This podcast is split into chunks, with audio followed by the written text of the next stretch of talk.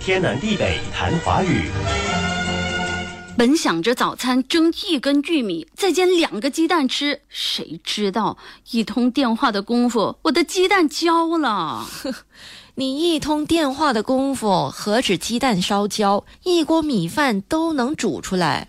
我也没想到会跟人家聊那么久。鸡蛋烧焦是小事，得再买一个锅才烦。按摩椅都买得起了，区区一个锅算得了什么？更何况旧的不去，新的不来，正好又可以买新锅了。我把锅泡在水里了，下班回去看看能不能刷掉。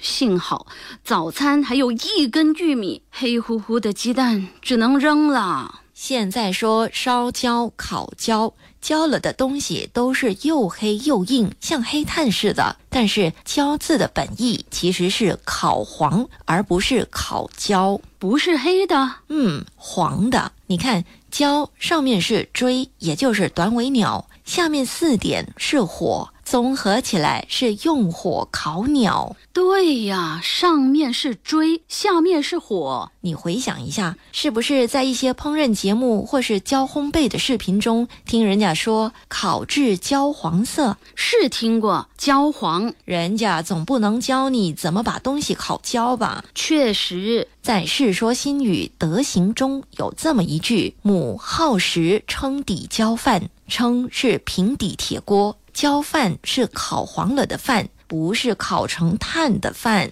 哦，不就是锅巴吗？不过烤黄的这层含义跟现在所说的焦确实不完全相同了。现在焦是指物体经过高温以后变黑变硬。除了这个含义，焦也比喻干燥到极点。比如焦枯的秧苗，焦枯形容植物干枯。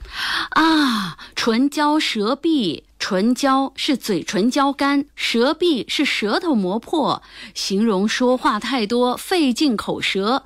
也说舌闭唇焦，闭意思是破旧，也是个谦词，用在跟自己有关的事物，比如必笑、必信。焦也可以用来表示心情啊。焦躁不安，早上闻到那股焦味，我就知道我闯祸了。冲进厨房，我赶紧把火关了。原本美美的心情顿时焦躁起来。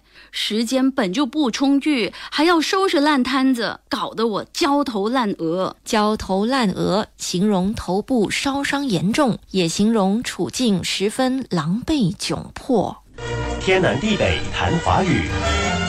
以上内容由李林撰稿，李林和谢佳丽播讲。节目重温可以浏览 iFM 官方脸书 facebook.com/aifm.malaysia，或浏览 YouTube 频道搜索“天南地北谈华语”。你也可以通过 RTM Play 应用程序点击右下方 Podcast 按键，重听“天南地北谈华语”。